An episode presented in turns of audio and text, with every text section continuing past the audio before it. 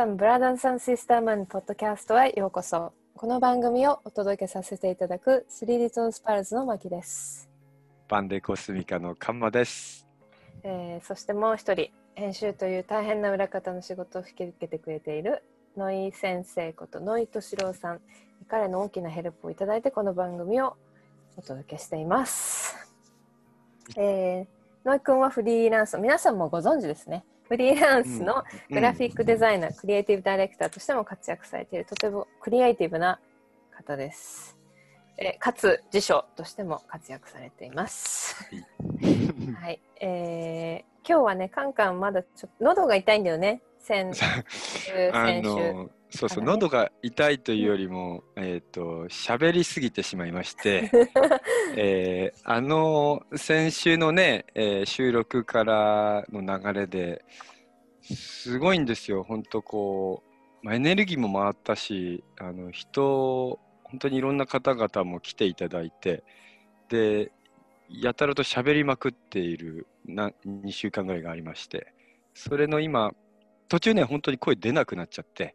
うんあの、あのね、みたいな感じでこう喋ってたんだけど、うん最近、うん、ここもう最後の、あの、ポロっていうこのちっちゃい単が最後落ちれば終わり 終わりかなって感じで。うんそれって出ないよね。うんあいつ、出たと思ってあいつがね、いるものまたこうねそう、うん、生まれて、うん、そうなの。の。もう2週間ぐらいやるかくれんぼよ、かくれんぼ。そうそう。あ、見つけたって思うとまた隠れてうんみたいなね。そうなんだよね。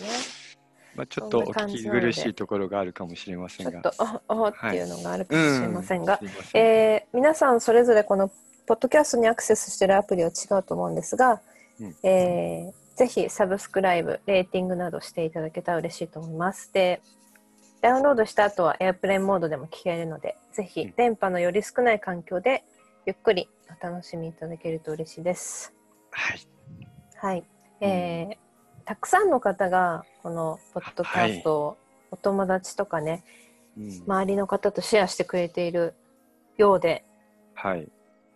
天の後の反響がものすごかったんだよね。すごいです。本当に、あの、ちょっといろいろびっくりしてるシーンがあるんですけれども、ねえ、どこから、本当に皆さんありがとうございます。あの、どこから？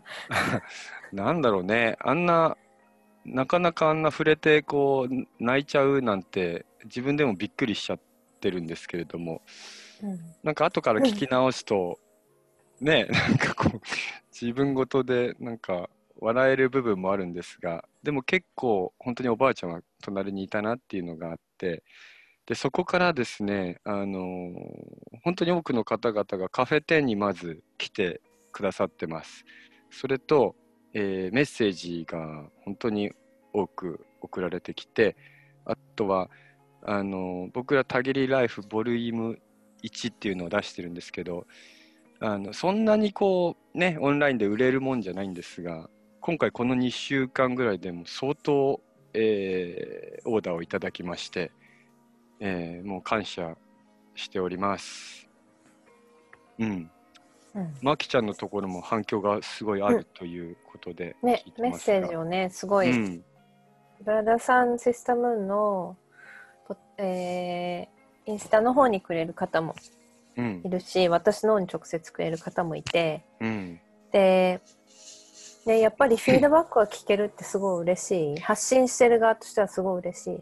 うん。よねそうだね。で、その、うん。みんなの今のタイミングにすごくぴったり合った感じで聞け聞けた？そのタイミングに。うんうん。で10から、ね。うんうん。10を紹介してもらって10から今もう逆さ、戻って聞いてますとか。9876うんあそれね、あのよく言われます。10を初め聞いて、うん。で、びっくりして、あ、じゃあ今まで1から聞いてきて10まで聞きました。だけど、もう一回1から聞き直しましたっていう人がもう何人もいて、ねうん、ねえ、そうやってこう、うまく、なんか、これを利用していただけると、本当に嬉しいね。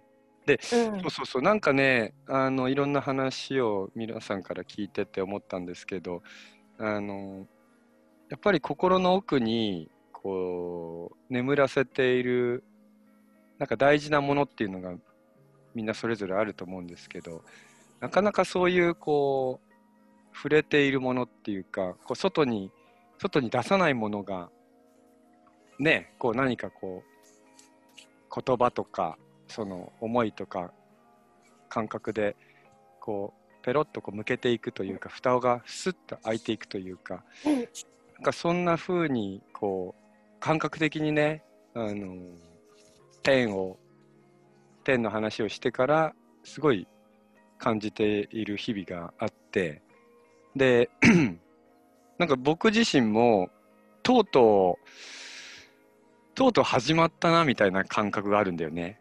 うんうん。うん、まあ始まってたんだけどさらになんか次のステージが始まった感がありまして、うん。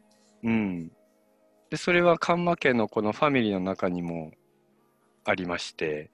あのまゆちゃんがね、えーなんかすごいそわそわやる気をみなぎってる感じで。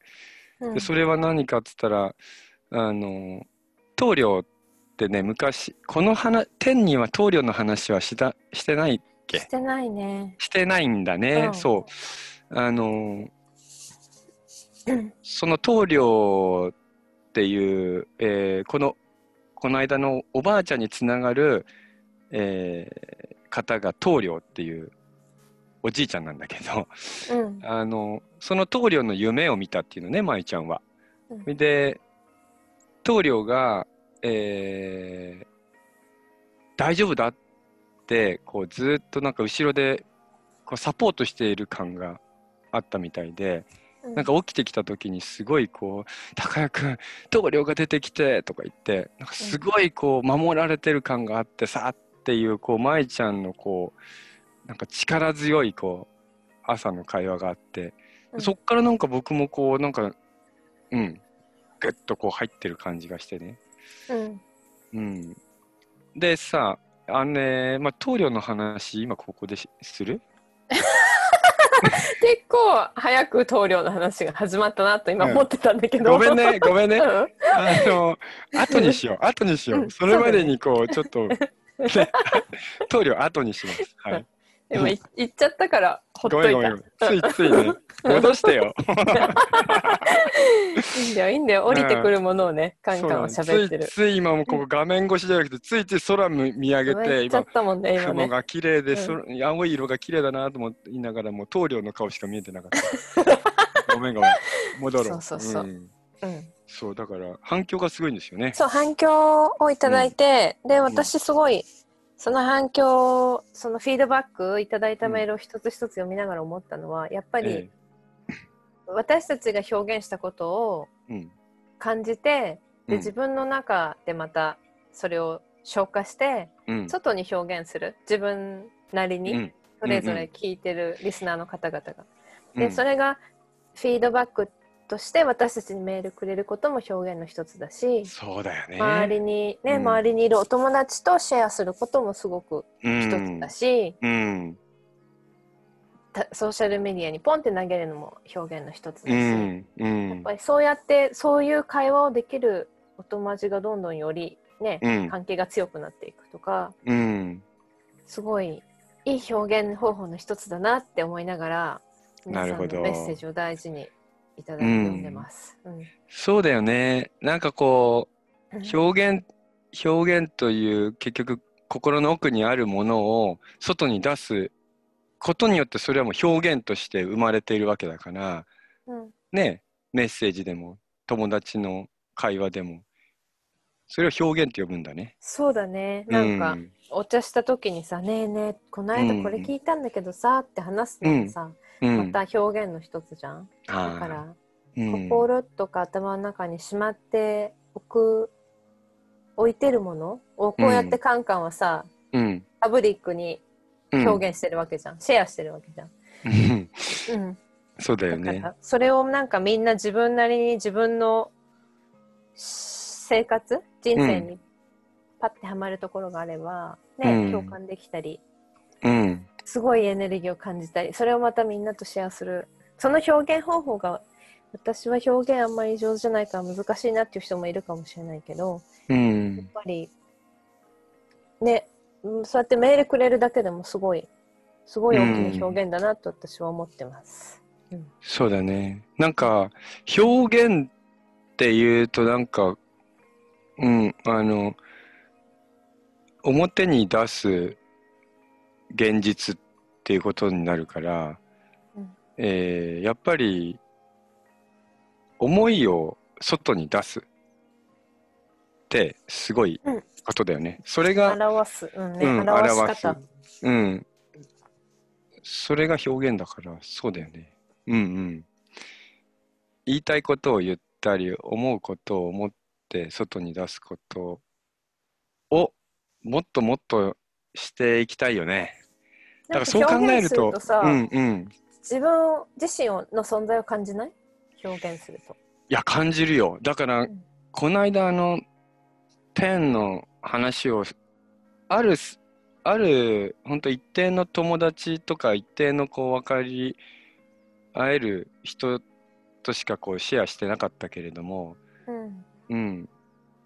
結構、カンマ高屋的には、あの、かなりドキドキした、いいのかな 喋ってって思えるようなことを、この電波に乗っけて喋ってしまったので、うんそのフィードバックが思ったよりも皆さんすごいこう感じてくれているというか「分かります」とかあとは何て言うのかな僕も昔からそういう何かわからないものがずっとこう玉のようにこう自分を巻いててとか、うん。うん、なんかそういうことをね、すごくメッセージしてくれたりとか、そう、そうすると、あ、そうそう、そういうのって実際あるよねっていうのが、本当にこう、見えてくるじゃない？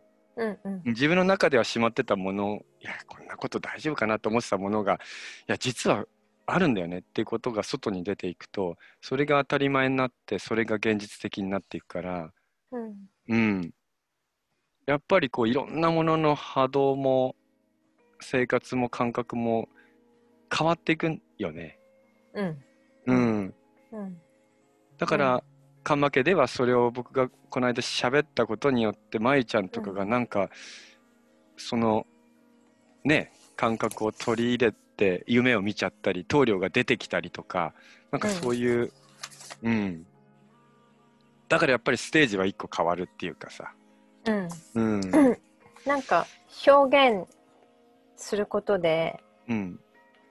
あ自分のその考えてることとか感じてることとかを表に出してうん。表現することで自分のその周りをクリエイトする自分の人生とかああ、そうだね。っていううん気がする、うんそれを出さなければうん。作り出せないこのか空間は。そうや、そうだだ。けどうん出してバウンスし合っていろんな人とうんでこの環境ができていくわけじゃん。そうよ、そうだね表現ってク。リエイティビティにつながってると思う。うんね、そうだね。まさにそうだよね。うん。それが共鳴し合って、うん。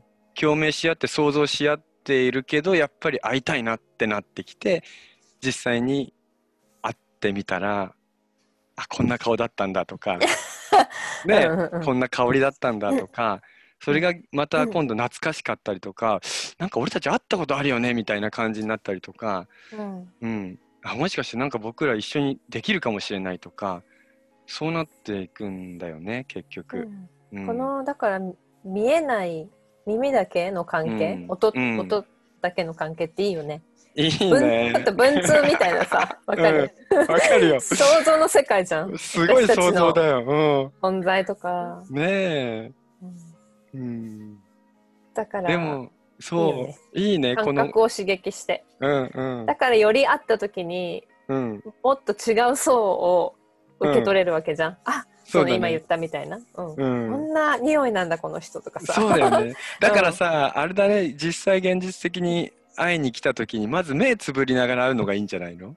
ああこうやって触そう、触ってさ、お見合いみたい、うん、うん。僕だよとか言いながら、こう、私ですとか言いながらさ、そうそう、あ、この声、この声、この声みたいな感じで、じゃあ、一切の背で目開けた時に、なんか、より、よりなんか違う感覚が生まれたりとかね。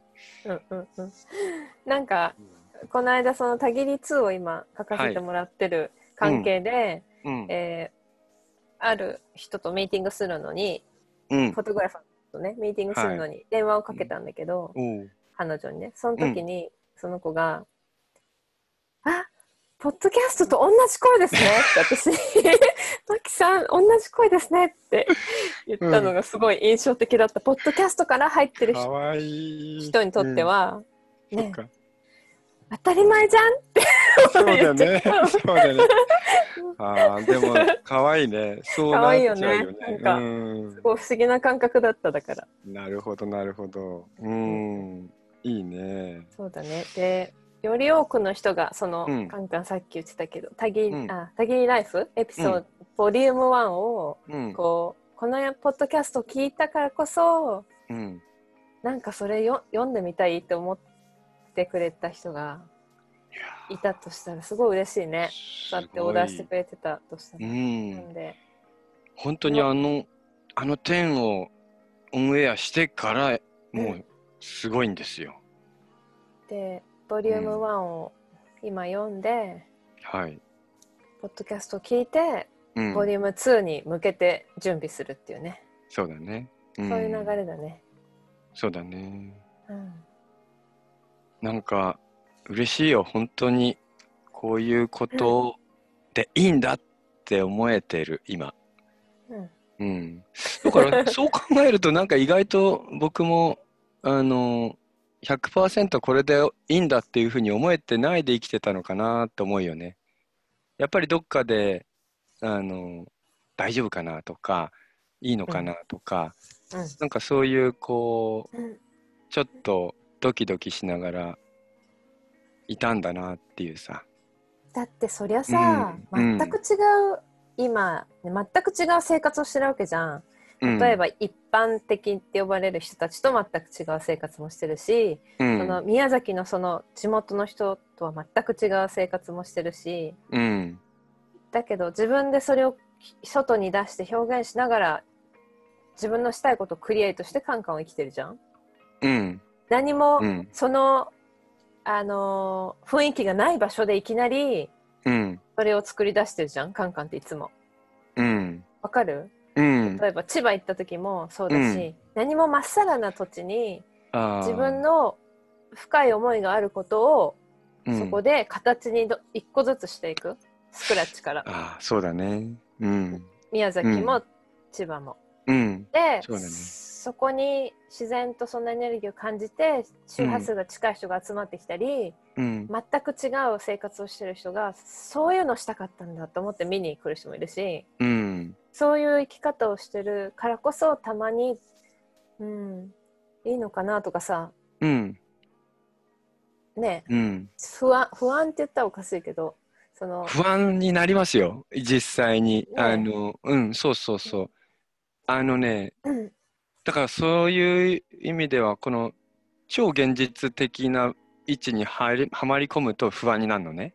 うんうん。うん、だけど本当に風の声とかその鳥が何かを言ったとかそういうこの見えない世界に生きているともう間違いないっていう、あの確信に満ち溢れたあの、う行動になったり意識になってるのね。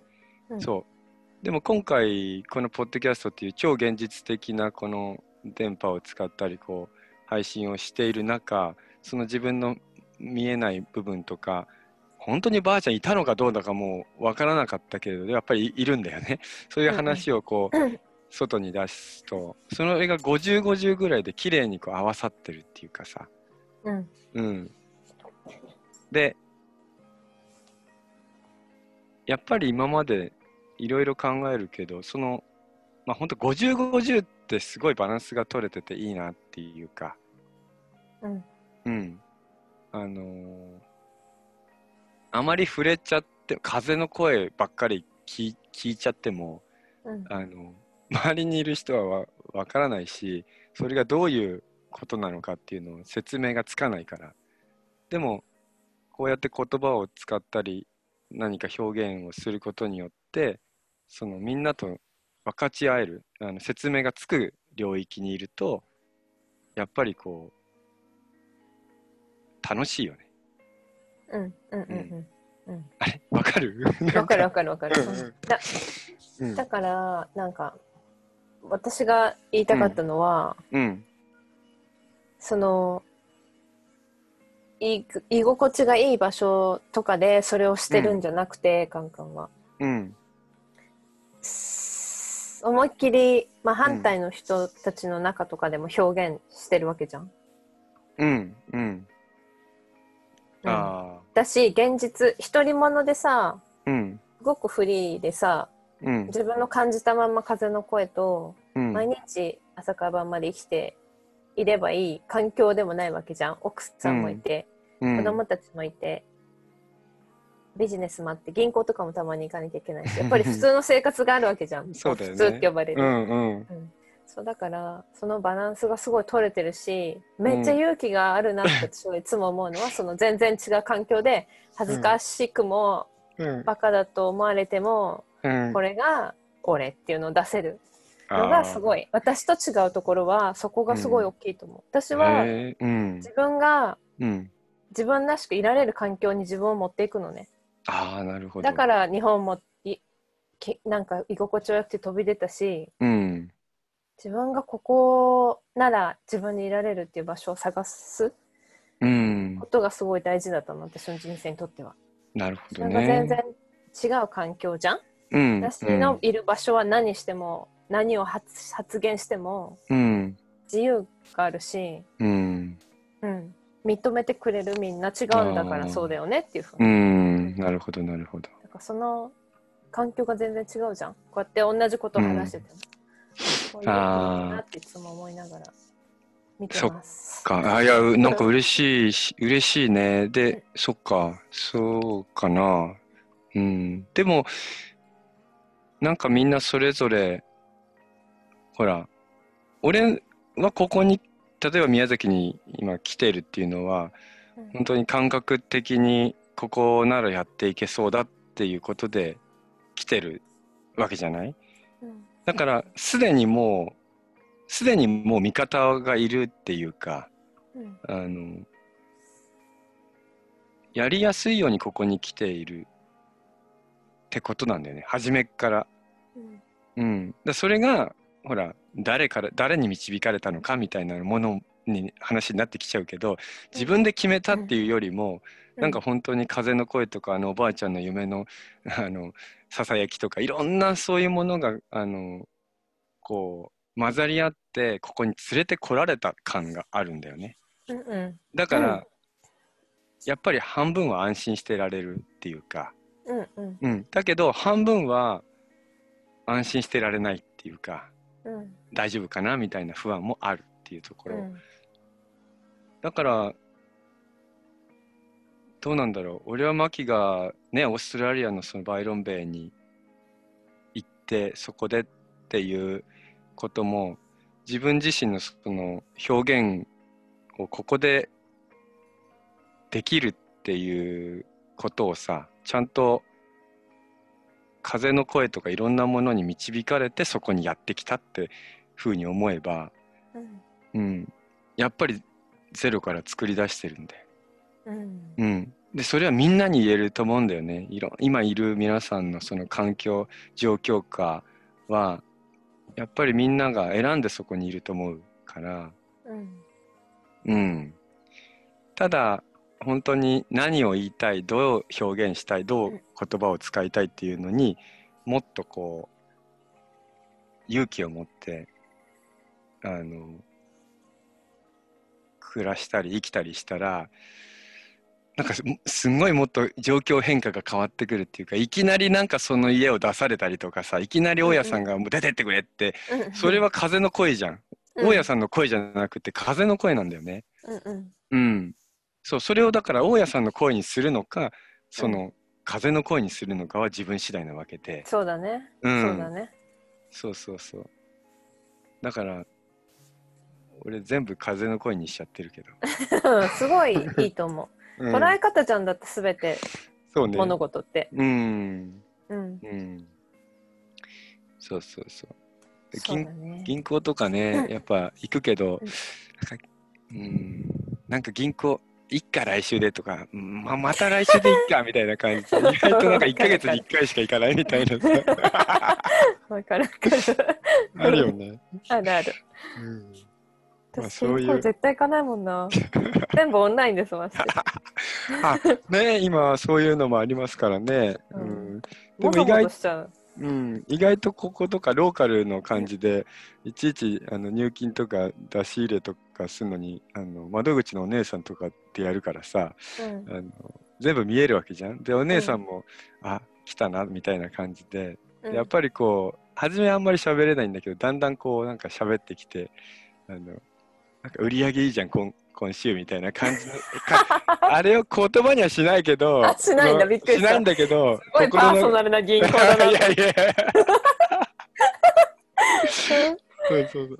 なんかきっと察してくれてる、うん。頑張ってますねみたいなね。そうそうそうその目だよね今のねみたいな。そうで俺もなんかウインクまではしないけどウインクなりそうイエーイみたいな そういう感じでよしと思って帰ってくると銀行がちょっと楽しいものになってきて、銀行の楽しみ方ってエピソードみたい。そうだね。そうなんですよ。でもそういうちっちゃいさうん、あの考え方ってすごい大事だよね私生活にね。そうだね。うん。だから、どう想像していくかじゃないの？そのお姉さん、まあ全然腹減ったなって思い思ってるかもしれないけど、いや、こっち的にはさ、今、なんか、ちょっとウインクしそうになったでしょみたいな感じで、ただの思い込みかもしれないけど、うん、思い込みですよ人生。思い込みだよね。いやだから、本当に鳥がいきなりね、ボンネットにポンって止まって、ちょんちょんちょんちょんちょんって言うわけですよ。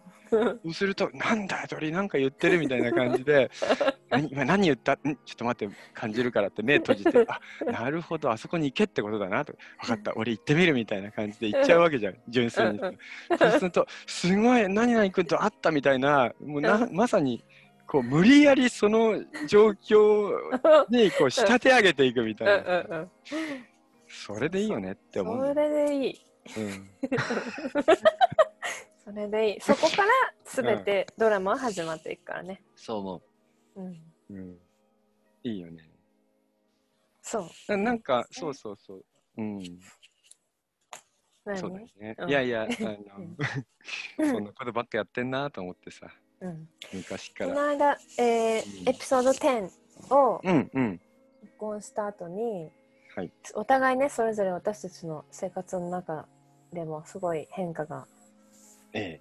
皆さんにもあったと思うけど私たちにもあるよねあったよね喋ってる。泡なのうんに、ねもう私録音した後え。うん。興奮が止まんなくてうん。ずっと午後ねで、えーうちの旦那さんはあんまりそう、何を喋ってるかとか今何を書いてるかとか聞いてこないタイプなんだけどうん。今日は何話したのってうん。すごい聞いてきてくれて、うん。で前回のて、うんそう天でもお話ししたように彼は今うん。ずっと Q だったところの、うんうんうん。うん。まあエッジにいるんだよね Q をもしかしたら自分の思考で Q を終わらせられるかもしれないみたいな。はいはい。でちょうど古いドアがバーンって閉まってあ新しいドアがドーンって開いた状況だからあ。うん。彼は今すごい盛り上がってうん。自分の中で、エネルギーに満ち溢れてて毎日が盛り上がってるんだけど、うん。彼が何話してたの？教えてほしい全部って。初めて言われた、うん。うん。そうね、私もすごい興奮したからもう捕まえて 紙持ってきて全部説明したのね 漢字から何からおばあちゃんあれからもう3時間ぐらい喋ってまたすごい。うん。2人で。でマイカも全部知りたいって言ってでえー喋った後にうん。おもし面白いのはねうん。君が録音した時に僕はミーティングから帰ってくる車の中で聞いてたうんポッドキャストと、うんアメリカのポッドキャストと君たちはすごく近いことを話しているはあたのがうん。すごいリンクしてるねって言ってきて。そうでうん。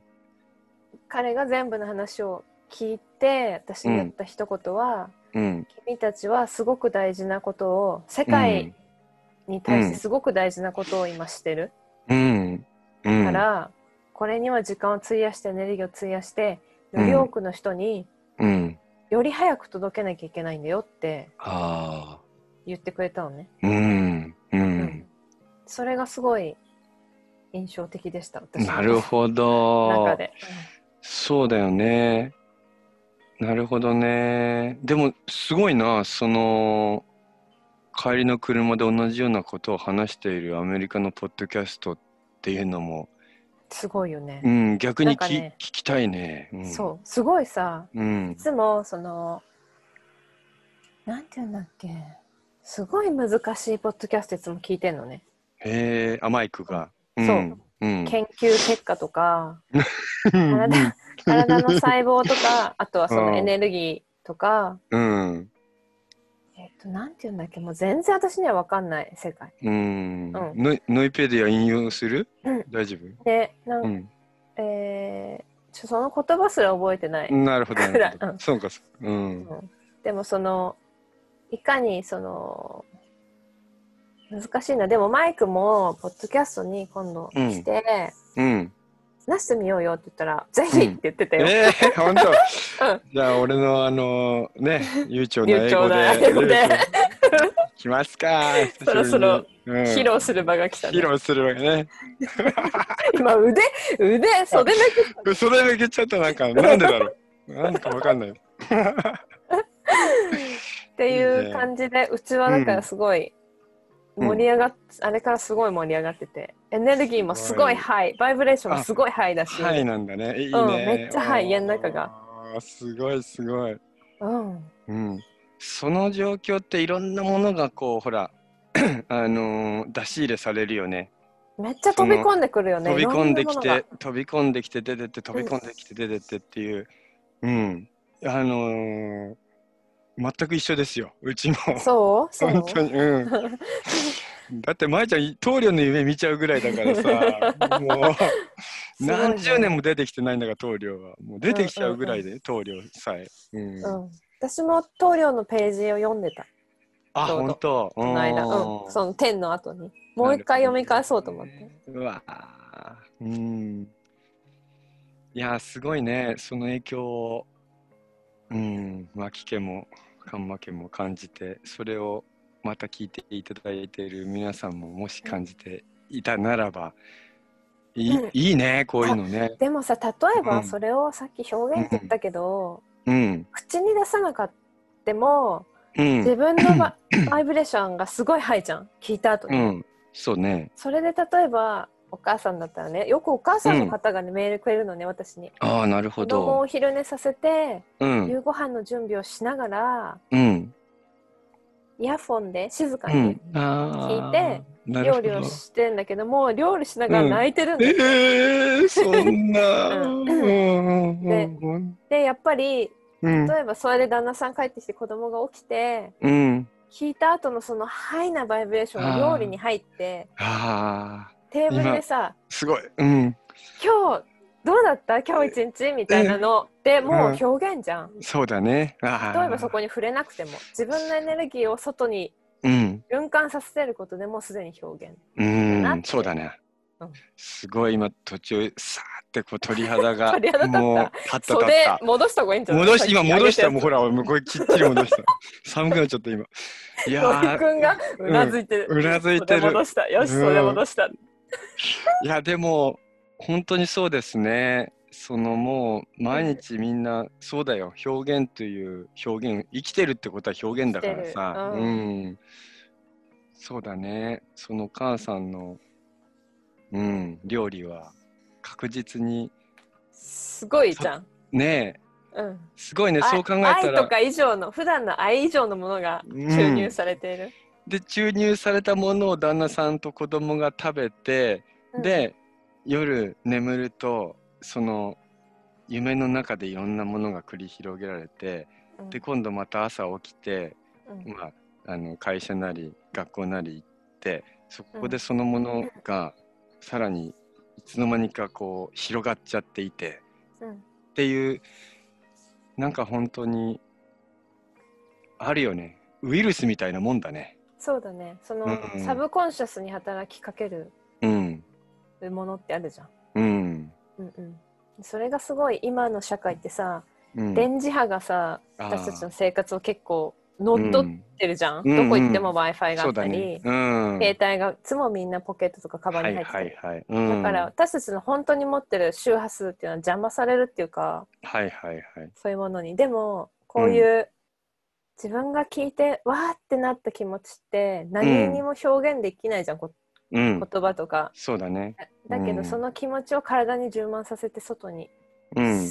ね綺麗に循環させる、でやっぱりそういうなんか、ディストラクションがない環境になるべくいればいるほど感じるし出せるし、感循環はいできるはいっていうのはい。を、をまた今度話そうねそうだよねエピソ。ードうん。でそういうことだよね。食べ物だったりとか、うんうん。いろんな、そういうことだよね。何を使うかっていうことだったりね。うんうんああ、すごいね。でもさ、ほら、よくもうそのエネルギーが高まれば高まるほど、もうそれすらも溶かしていいものにアルケミストしてしまうっていうさ、うんうんううんん。だから、その状況でもう生きていけるってことだよね。うんうん。その研究をマイクはいつも聞いてんのすげえな。うん、でさ うん。えーっとお城がお寺とかあるところの下にはさ、うん。必ずそのお寺が下に地面に埋まってるっていう、うあんの研究をのポッドキャストこの間私に送りつけてきたから聞いてんだけど私もうん。40年間その、えー方向とかうん。その、えーなんて言うんだろうな説明するの難しいけどうん。それを勉強してる先生のやつを聞いててだからカンカンが今繰り広げてる例えば、うん。ホテルがあった場所とかさそのうん一期、うん。一期うん。をがのあ竜宮城の話？俺も今ね、そう、竜宮城って言ってくんないかなと思ってたんだけど、言っていいのか分かんないか分かんない。今ちょっと顔、うん。口をカバーしながら。いやいやいや、竜宮城の話はまたエピソードすごい、竜宮城だけでできると思うけど、うん。で宮崎のこのカンカンがいるここが、うん。お寺っていうとすごいちっちゃい枠だけど、なんていうの？その空間の下には必ずセイクレットな空間がある海の下に。そうなんだよ。ううんん。っていうのを研究ししてる人の研て究してる好人にきじゃんこれと思って。あまあ、すげえ。あの、研究まで及ば及びませんけども、うんあの結果は出ておりますので、ぜひその方と あのお会いしたいですね。でしょ？だからうん、結果は宮出てますよ。崎に行ったら見れるよそれがっていううん、目を細めて、あのニヤッとしたら見えるから。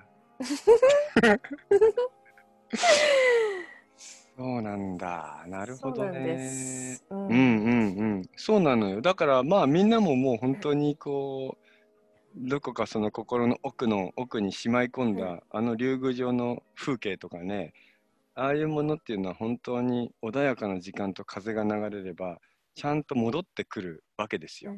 うんうんうん、その戻ってきた状況で生きちゃえばうんどこに来てんの？ってな話じゃないですか。うんうん。そこがそこがやっぱり救われちゃう救われがちなこの現実世の中だけど、ううん。んうん。あ救われるってこっちね。そうそうそうそう。足を救われると。か足を救われがちな現実世の中ですが、あの、う本当にその反対面にはうん。綺麗な小川と綺麗な水とそう綺麗な、うん、脈がこう地下をこう生きてるんだよね。うん。うん。あれはあれはみんな知ってるよ。うんそうだね、うん、みんな知ってんだよ。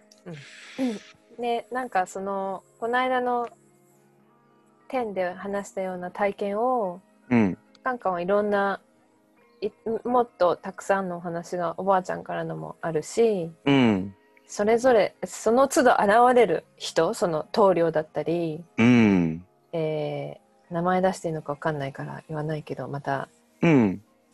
東京からポンって来る人だったりああ、あの伝えに伝えいいんじに来る人ゃない？うん、うん、言っちゃおうよ。うん、言っちゃって私まだ直接。今度ね、今度本当招待したいと思うんですけど、あの、ドッキーさんっていうね、ドキドキのおおじさんがいるんですけど、ドキドキ？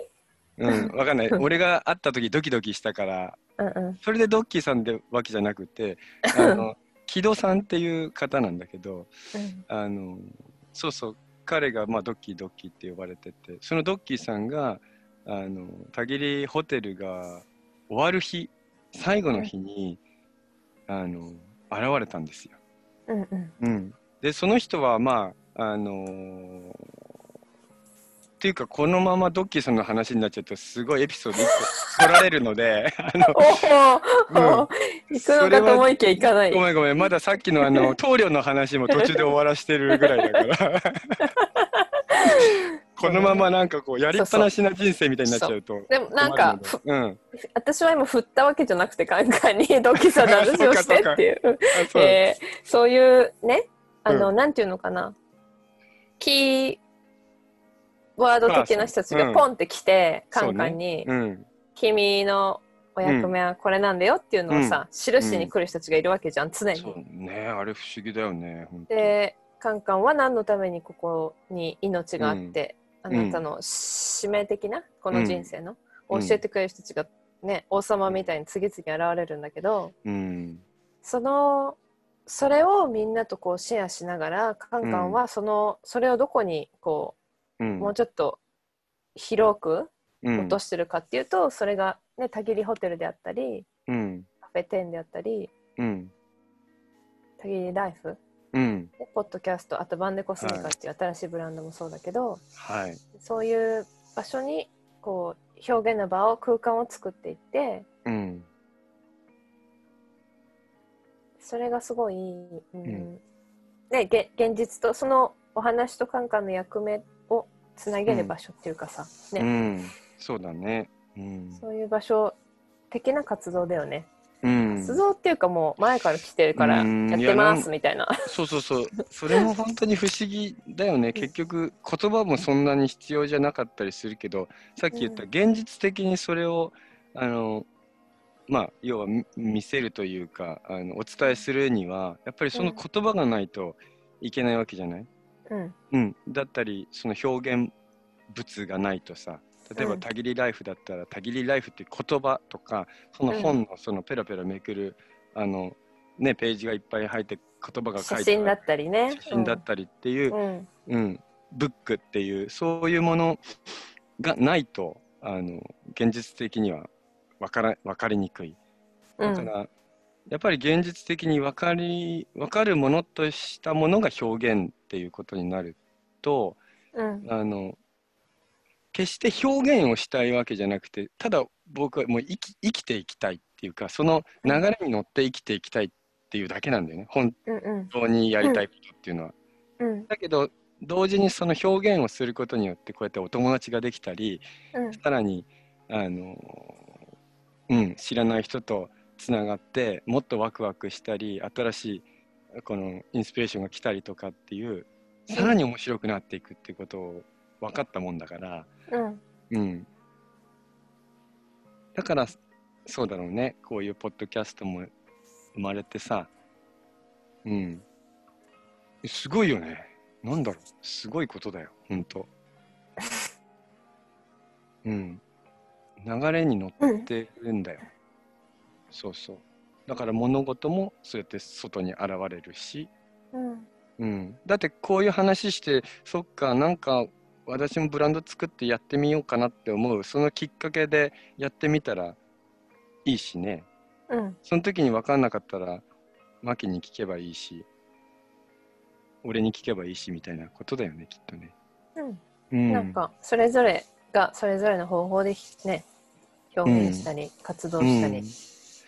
逆に聞かせてほしいよね。俺たちも分かんないことだらけじゃない、うん。うん。その現実世の中の部分はさ、うん。うん。うん、だそういうものがみんなで教え合っていくような空間のことを学校って言うんじゃないかなって思うんですよ。うん。うん。そうそう。そう誰か先生がいてこうだとか言えなくてみんなが出し合ったこの本当にロングテーブルに料理を持ち寄ってこれはあのお刺身ですとか肉団子ですとかこう言い合いながら食べ合ってったらなんかあこんな料理もあるんだあんな料理もあるんだってさうんそしたらザ楽しいっていう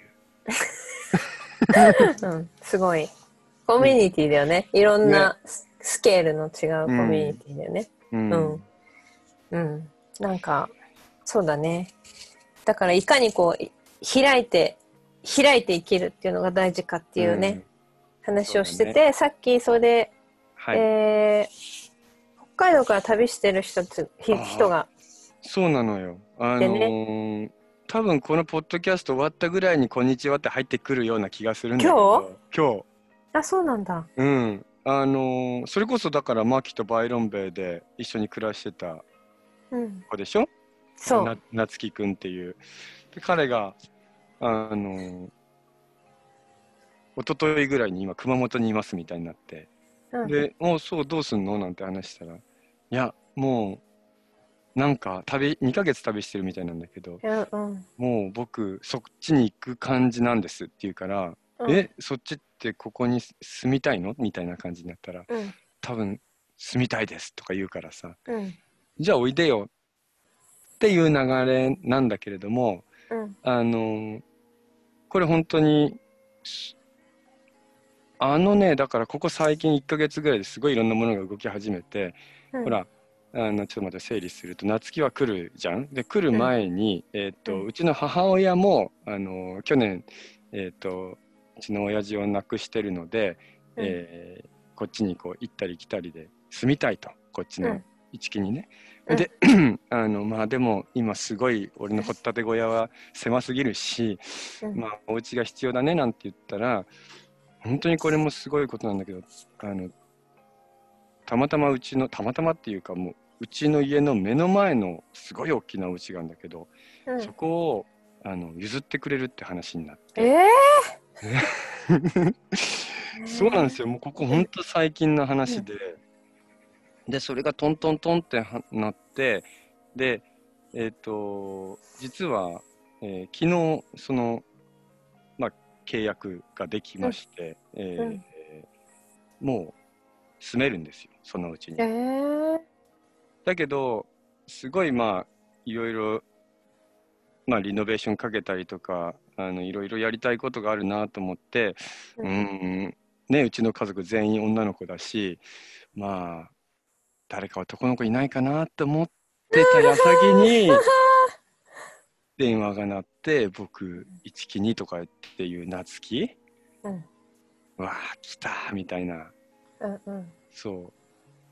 だから、後で到着してから、早速明日からもうその流れに彼は 巻き込まれていくと思うんですけど。うん。えー最高じゃんすごいタイミングだなそう。結局、結局こういうタイミングも、さらに、さらにやれって言われているような感じがして、うんあのー本当にね、来るんですよ。あのー来ていただけるんですよ、うちに人が。うんだから今までたぎりホテルっていう一泊できるとこがあったけどうん。今ないからみんなあのバンで寝てもらったりとかあの下手したらテントで張ってとかっていう感じなんだけどうん。今住んでるお家をゲストハウスにすればうん。みんなが泊まれるじゃない？うん。うん。これでだから流れができるからそう。すごい。そういう 家の真ん前がね家のそうなる真ん前がそうなるってすごいよね。すごい。うん。見たもん、見たことあったっけ、マーキ？家道挟んだあっち側？そうそうそう、うん、あっち側のね。全然覚えてないうん。もう、なんでね、あの、見る限り、棟梁が建てるような、あの、神社仏閣のさ、こう、屋根がさ、瓦でもよってなってるの分かる？皆さん。こう、ビヨーンって上に。角がさ、角が、た、縦じゃないんで。か、うん。あの上がってるやつ。た反り上ががこうそうそう反り上がってうん。うにゅってなってるこう天に向かってるような名古屋城みたいな。ああそうそうそう。お城みたいな 若干お城系の。うん。うん。だからもうあれは職人さんあの日本の職人さんのこう腕のあの見せ合いの部えー、分なんだそうなんだ、そう。ああいうのって本当難しくって。うん、でもすごいその職人さんが気合入ってるんだなってこう見てたら、えまえちゃんが棟梁の夢見てーうん。あの大丈夫だよ大丈夫だってこう言ってるような感じだったっていうことでさ、ううん。ん。だそのお家もいいんだなっていうさ、うんう。うん。ん、そうだね。ね。そうなんですよ。これもうだから誰にも言ってないから今回初公か。初公表。う んえ、じゃあそこは、はい。バーバのお家にそうそう。なるのうん、一応ね、うん。やっぱバーバーの、あの、細かいこと言いますと、バーバーの資金でバーバーが買ったお家なので、うん。僕らは居候でその家に住んでいくことになるんですけれども、うんうん。まあ、バーバーが、え、そっちに住むの？カンカンたちも？そうよ。みんなでへー3世代、夢の3世代だったからさへ。え。え、今のお家はそれで？そう、それで今のお家をゲストハウスにしたえーそうなんだねってこと。うん。ああ、すごい。じゃあ、ねすごい、あれだね、リノベーションが必要だね。そうなんですよ。もう、うん。僕こそはって思う人、お宮崎へ？あぜひぜひ、どうぞどうそうなんじゃぞ。ないの？うん。いや、いいと思います。あのーね、なんか、年末年始、ちょっとやりたいですとか、うん、ね。ちょっと急か。まあでも来年とか全然、あの、そういう、一緒になんかやりたいとか作りたいって思う人いえ、だって泊まり込みで、そこで、うんうん、こう、リノベーションしながら、うん、ちょっとサーフィンして、うん。っていう感じの流れ、流れ的にはもう、そうね。したいですみたいなのもありなんでしょ？ありあり。うん。すごいじゃん。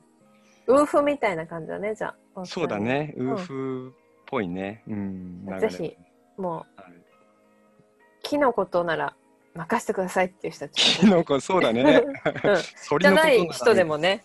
そうそう、あのペンキ塗ってみたいとかね、そういう方でもいいし、いいねあとまあ、ちょっと畑を充実ね、こ毎回言ってますけれども、うん畑を充実してるので。うんうんあ、いるよ、畑したい人。イギリスから今、そっちにううんん、行ってる。送っ、うん、送るわ、そこ、そこぜにひぜひ。うん。イングリッシュガーデンをじゃあ、ね、うん。教えてもらおうか。あの、パーマカルチャー勉強してる素晴らしいですね。うん。え、ぜひぜひじゃあぜひそこは、はい、はい。個人的に。ええ棟梁のお話は？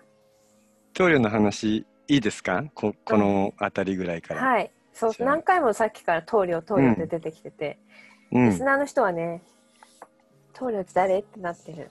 そうですよね。はい。うん。あのーはい、たぎりライフボリューム1にも棟梁の話題はあの書いてるんですけれども、えっ、とね、僕らがその千葉県の鴨川で暮らし始めて、本当に間もない頃、えっ、と、トイレは土を掘って、うんえー草をかぶしてて、で、藁で囲いをしているぐらいな状況下の中、えーある一台の軽トラが、えー止まりまして、うん。でポケットに手突っ込んであのこっちを見てるんですよ。うん。誰だろうあの人と思ったらこっちに歩いてきてで「お前ら何やっとんじゃ!」ってまず言われてうん「どう暮らしてます」って言ったらうん「いい根性だな」って言われて。うんちょっと見してくれなんて言って中こう見せたらトイレがまさにこうね見られた時に「お前女の子がいるのにこれはねえだろ」ってすごい怒られてうん「あの水回りはしっかりしろ」って言って「明日うちに来い」って言ってう「うち?」って言ったらその俺たちが住んでる山が中腹なんだけどその一番てっぺんが棟梁のお家でうん。そこに来いってことで次の日行ったら、えー工場すっごい大きい工場があってうん。でいろんな機械があってあうん。の製材もできるし、まあ、とにかくまあ、えー大工さんの、まあ、最高峰と言われるあの、うん、宮大工さんなんですよね彼は。うん。うん。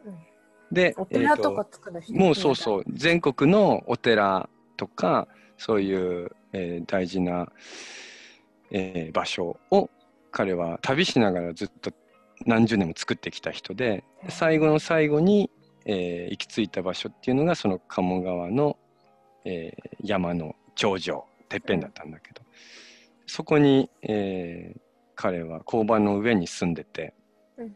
自分で建ててね。でそこで、まあ、いろんなあの、まあ、ゆっくりとしたもう最終的なもう結構70僕が会った時7075ぐらいの方だったのかな、うん。そうで次の日行ったらもうなんか朝からガリガリやっててもうダンプにいろんなもの積んでさあ行くぞっていうわけですよ。でうん。どこに行くのかなってうちに行ってうん。そしたらラーメン工法って言っても簡単にこう作れるこう柵とこう、まあ、柱をこう組み合わせて作るんだけどものの1日で、えートイレとお風呂のあの、ん。骨組みを作って、うん。うん、でここにトイレとお風呂を作るから「ほれ!」とか言ってもう下地も全部やってで1日でその骨組みができてで次の日また木を張ったりしてでそこからトイレとお風呂をいきなり作ってくれちゃったんですよ棟梁がうん。うん、でまあそこから関係が始まってで棟梁がねあのお前らの生き方がもし成功したらこの世の中は変わる、うん。うん、だから頑張れって言ってうん。であの俺が今日から手伝う。お前らを手伝うからうん。お前らのやり方でやってみろっていうわけですよ。うん。うん。ほんで、ね、あのバス持ってきたり、いろんなことやってんだけど、棟梁は毎日来るようになって、で、あ、そうそうそう、トイレとお風呂作った時に、一応ね、すごいやってくれたし、材料も全部出出してくれたから、あの、どういう形でお返ししたらいいですかって話したら、あの、焼酎持ってこいって言うから、焼酎、あの、一番いいやつ、あの、近くのおどやっていうあのスーパーで買ってさ、でめちゃめちゃいいやつをこう買ってったら、どうぞって言ったら、こんなもん飲めねえとか言って、うん。一番でかい安いやつ買ってこいっつって、あの、ほら、大五郎とかさ、こうあんじゃん。うんうん。すごいドンみたいな。もう悪すドンみたいな。すんごいもう飲めませんみたいなやつを、棟梁はもうそれ、もう気でガンガン飲んじゃってさ。うん。で、俺はな、これがあの生きる糧になってるからいいんだとか言って、ほっとけとか言って、うん。で、金輪際、俺の報酬はこれでいいとか言って、うん。えーとか言って、で、本当に何ヶ月かして、トイレが通って、したら、うちにはやっぱり本当に人がよく来てたので、いろんな友達ができるわけですよ、棟梁も。うん。うん、で、ある日、あの話があるって言ってきて、お前らには多分人が泊まる場所が必要だって。うん。だから、俺が、あの、手伝うから、一軒建てようって話になって、うん。でそれが、あの、まあ、ゲストハウス的なものをみんなで作るって話になったんだけど、うん。最後の仕事になるからよっていうわけですよ。うん。で、えなんで最後の仕事ってなんだろうと思いながら、で、あの材料とかもどうしたらいいですかって言うから、材料なんていいんだっつって、もう俺ん家にあるもの全部使えばどうにか立たれるみたいな感じになって、うんで、あの毎朝4時半、朝、えー早いうん。夏の日に、毎朝4時半に棟梁の現場に、あこ工場に行って刻むんですよ。うん刻むってこう、あの、そうそうそう。まあ、材料をこう切っていくんだけど、うんそれを100、うん、200本ぐらいこう、まあ、材料を刻んで、で、胸上げを、えー友達合わせて40人ぐらい集めて、うん。で手作業で 胸上げするんだけど当初1階建てのコンパクトなものをこうイメージしてたらなんかもう2階建てのめちゃめちゃでかいこう 在来在来工法の、あの2階建てが作るって話になって。うんでその、うん、普通の2階より高いのねやっぱりうん。古い、あの作り方だからさ。うん。そう。それでねあの みんなでそのゲストハウスを作ってで俺の背中をひとまず見とけって。俺が俺がお前らに教えることは俺の背中で物語るから全部見とけって言ってうん。そう。でその建物が、えーある程度出来上がってあとは内装をいろいろやればいいねっていうぐらいの時に棟梁がうん。いきなり、えー死んじゃったんですよ。うん。うん、ってことはあの棟梁は実はずっとがんであの、うん。ご飯が食べれないのね痛くて。うん。であのその焼酎でいつもこうなんていうのかな痛さをこううん麻痺して、うん、焼酎でいつもこうなんかあとお刺身は好きでね。お刺身だけはなんかよく買買ってこいとか言われてさ、うん、う ん危ない危ない危ない。そうそう。途中ちょっとなんか思い出しが深すぎて あの行っちゃうところだったけど また行っちゃうとこだった。うん、危ないところ。ごめんねちょっと長々と棟梁の、はい。一応まあそういう棟梁が結局僕らのその先生だったんだよね。生きる先生で、うん。生き方も教わったしそのうん。建物を建てる建てれるんだよっていうことも教わったしうん。何でも作れる。で人が集まれば何でもできるってことを本当に、えー、と身をもって最後の最後にこう先生として教えてくれたような感じで。うん。だからもう棟梁はねそうなんだよ。なんかねいつもね棟梁はねいるの。もうこの家俺がさインパクト一個一個さこううん。木に打つたんびに棟梁が出てきて曲がってるとかここがああだこうだとか言い始めて、うん。結局棟梁はねいつもあの作ってんだよ俺と一緒に。うんうん。うん。そうそういうねあの分かるんだよね。いないんだけど分かるんだよね。うん。だから材木があこれ足りないなとかって思ってるといきなり友達がこれ使うかって持ってきたりとか、うん。うん、なんかこういうの立てたいなって思うといきなり友達が来て一緒にやろうよとか、うん。なんか棟梁が本当に言ってんじゃないかなって思うぐらいうん。その建物を建てることによってなんか奇跡が起きてるっていうか。だから今回の家の前のお家も本当にみ見たら一瞬で通りを思い出すような作りなのね。日本の本当に昔の在来工法だからさ、そんな家にこれから住めるとなるとまた棟梁はその畳の一番奥で焼酎飲みながらしっかりやれって言ってるような感じがして。うん。そうまあそれで舞ちゃんの多分夢に出てきて大丈夫だからなって言ったんだなっていうことを俺たち夫婦は確認してうんなんかそう焼酎では乾杯しなかったけど、あの ワインで乾杯しました。うんうんうんううんん。ね。だからね生きてんですよ棟梁もばあちゃんもみんな。そうだねうん。うん危ないね。危なくまたちょっとなんかゾーンに行くところだった。でもそういうね人たちが現れて、いろいろエッセンスを落としていくってすごいよね。うん。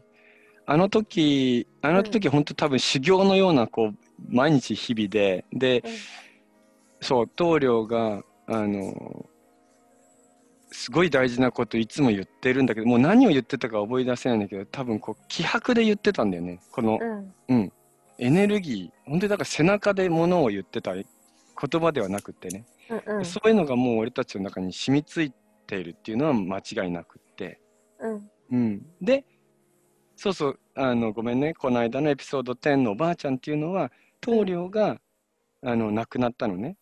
でそれが311前の2ヶ月ぐらい前で棟梁が亡くなってその棟梁のお参りにそのおばあちゃんがあのたまたま寄ったのですそうなんだ。そうそうなのですへだから棟梁が結構き起点というかね。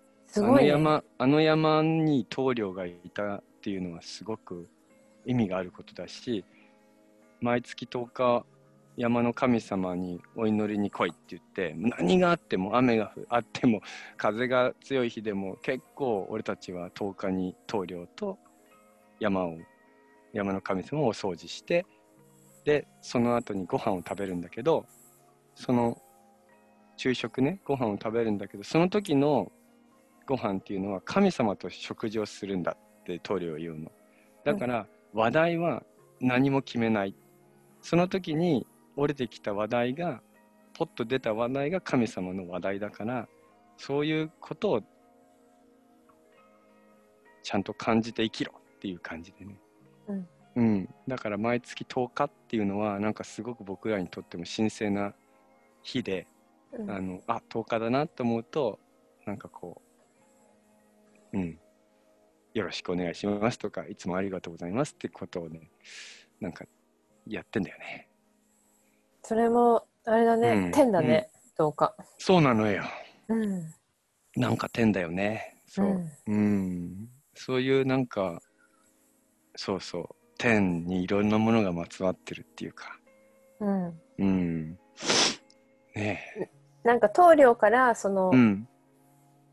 湯の花先生なんだっけ？湯野原先生。湯野原先生にうん、こうパスした感じだねもう俺が見せることは終わったから次、うん、うん。うん。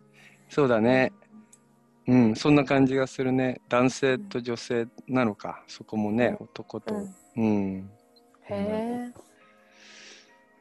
いやー棟梁。あれ？棟梁なんだここにいる？なんか焼酎飲んでる。今日のゲストは。今日のゲスト棟梁だったのか。だよ、ね、最近ねこううん。見えないゲストが多くてね。ですね。ゲスト続きですね。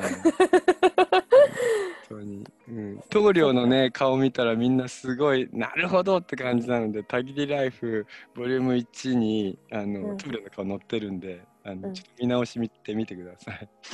うん。すっごい顔してるよ。そうなんだ。すごい、うん、そっか、ね。じゃあ。はい。いやいやいや。すいませんね。うん。なんかこういうまた少しずつ、うん。そういう何エッセンスを持ってきてくれる人たちをうん。少しずつ紹介したりストーリーをね紹介しつつうん。11から20までエピソードはそうだね。感じで、ああいいと思います。うん。すごい。また思い出しちゃったねだいぶ。ううん。ん、うん。はい。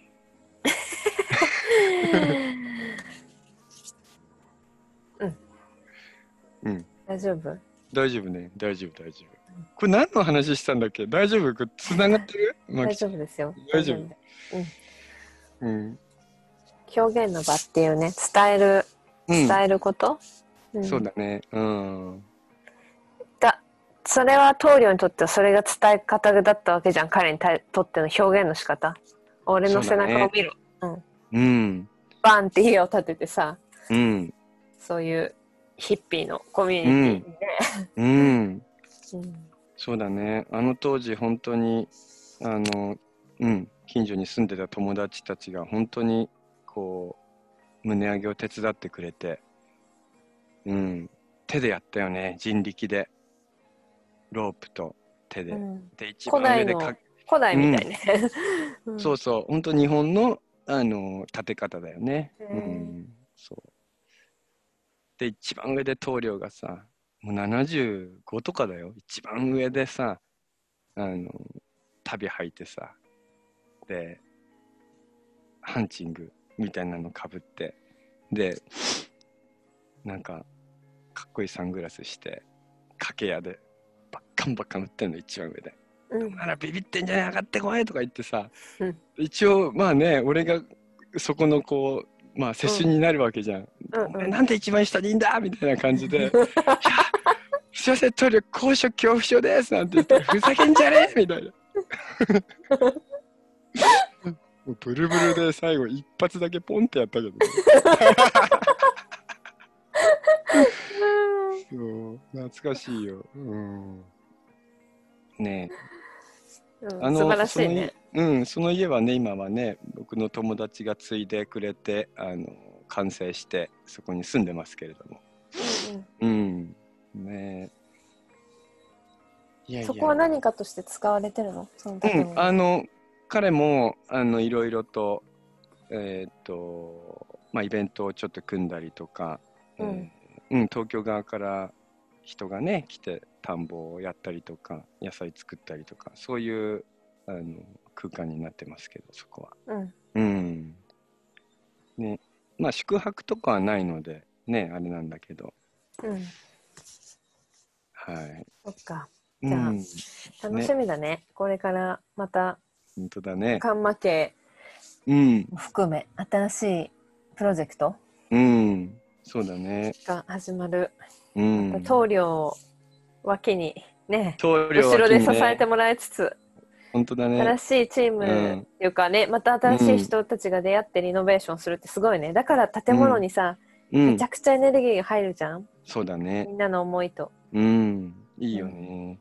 いいそうそうう。だから、うん、本当にだから自分たち、もちろんその自分たち母親っていうのは、あの、基軸にあるんだけど、なんかそういう今住んでいる小さなこのお家がゲストハウスになってみんなが使えていくってなると、すごい盛り上がっちゃうよね。すごいいいアイディアうん、すごいよ。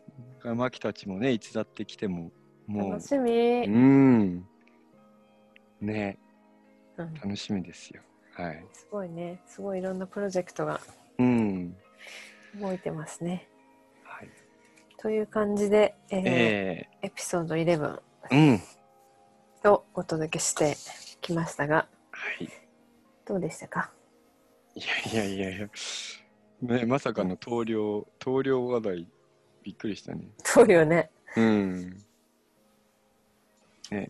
でも大切なうん。ね一番最初に最初っていうかうん。大きな役割を果たしてくれてる人だもんねそう、本当に今でもはっきり覚えてる。お前たちの生き方が成功したらこの世の中は変わるって、すっごい、すごい迫力で言ったもんね。だからあの時、本当にね、何もわかんない俺たちで、あのどうやって畑やって、どうやって田んぼやっていいかわかんないけど、ほぼほぼ棟梁があのトラクター持ってきてくれたりとか、うんいろんな道具くれたりとか、うん。もう道具に関してはいっぱいくれたね。だから、うん、それを今でも大事に使っているものもあるし、うんうん。そうだね、手入れの仕方とかも教わったし、うん。でも、一番、マイクを大事にしろっていつも言ってた。へえ、うん。お前が生きてんのはこの子がいるからだって、それもすげえ腹の底から言ってた。うんうんうんうん。だから、うんお前じゃない、マイコなんだって、うんそうずーっと言って。ね、マイちゃん、ついでとか言ってこれさ、いつもうん焼酎ついてもらってた。思い浮かぶねそのピクチャーがね。そうそうそうそう。うんねえ懐かしいですよ。うん。ははい、ありがとうございます。い、いえいえ。うん。じゃあそんな感じで、えーうん。ブラダーさんシスターマンエピソード11にお付き合いいただきありがとうございました今回も、えー今回のストーリーでご紹介させていただいた内容は塗料塗料の写真アップしようかな私じゃあ、トールのアップ、そうだ、そうだ、そうだ、アップすればいいんだ。うん、うん、そそううしよう。えー、11のところに塗料をドーンと。はい、アップしておきまアップしすましょう。うん、で今後のまあうん、イノベーションの動きや新しいお知らせなんかは、うん。ポッドキャストの方で、あ、ポッドキャストじゃないや、インスタグラムか、インスタグラムの方でお伝えしていきます。うん。えーこのポッドキャストをクリエイトするにあたって、大きなヘルプと時間を注いでくださっているノイくん、今日も真ん中の神棚で、いつも通り、ありがとうございます。りがとうございました。えー私たちのつながりや機械のアイディア、あ行動や機械のアイディアをいつも支えてくれる、宇宙のような広い理解と信頼を持っていてくれるカンカンの奥様、まゆちゃん。私の旦那さん、マイク、そしてファミリー皆さんに感謝しながら、えー番組をお届けさせていただきました。次回は12エピソードね、12 yeah 12うん。はもうちょっとこのお話をさっきも言ったけど、現実とか普段の生活に落としていくうんうん。お話を少ししようかなって思ってます。そうだね。うん。なのでもし質問があればとか、うん。こんなこと話してほしいっていうのがあればぜひ、えーメッセージでいただいてもね、うん。インスタのにメッセージいただければ。そうですね。はい。インスタのメッセージだとね2人で見れるしね。はいうん。ということでエピソード11お届けしました。大丈夫？いやーもう満足でまたなんかこ 温泉入っちゃったうまた。温泉入った感じで、うん。うん。体がポッポしてますよ。だいぶ皆さんから温泉入らせていただきました。のああね、あ感想が多かった。点。多かったね。うん。いやいやいや、嬉しい。うん。はい。また、えーじゃあ月に1回の配信になったのでまたこの次の配信は、えーうんこれは12月の配信ねで1月のそうです新月にお会いしましょう、はい。えー皆さん良いお年をお迎え本当だねく。ださいもう12月と年が変わりますので。すごい、えーうん、もう思いがけない2020年だったので ね、はいはいはい。また、うんもっと思いがけない21年を、そうだね。うんうん。そうだよ。すごい年になりますよ、2021年。より多くの人が9からうん10にうん、こうできる年になるといいね。本当だね。うん。うんうんそれをもう完全にイメージして、うん。やっていこ21年はこうどこかで皆さんとう。うん。本当につながれる場所で会えるやりましょう。本当にそれやりたい。うんうん。とを、うんやりたいね。うん。それはね。うん。やっぱり今回も遠く旅をしてくれてきて、こうハグすると細胞がいやーってこうなって、もうピッピッピッピッピッピッってこう俺の菌が向こうに行って向こうの菌が俺に来てみたいな、うん。うん。もうなんかだからもうずっとつながってる感があるっていうか、うん。うん、やっぱり会いたいね皆さんと、うん、それをイメージしてね。はい、表現しながら動いていきましょう。うん、はい。うん、では、えーはい。年内最後のポッドキャストをお届けしました。そうだね、うん、うん、だよね。うん。ねね最後。わあそう言うともうねお年だね、お年だね。うん。うん、お年だね。はい、はい。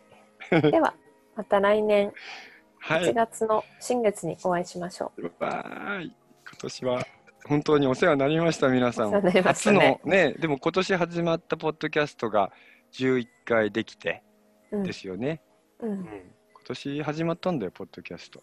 すごいよ、ん、ね、うん。中、中頃からね、うん。年内の、うん。うん。ね。まあ、一つなんか、やりたいなって思ってたことを形にできて、すごい良かった。よかった。本当によかった。うん。これがいい動きになるとはい。確信して、おります。はい、おります。では、また次回のエはいじゃあ皆様う。うん本当だね。じゃあ良いお年を。うんお迎えください。ありがとうございました。ありがとう。さようなら。さようなら。バイバイ。愛してるよ。ボア。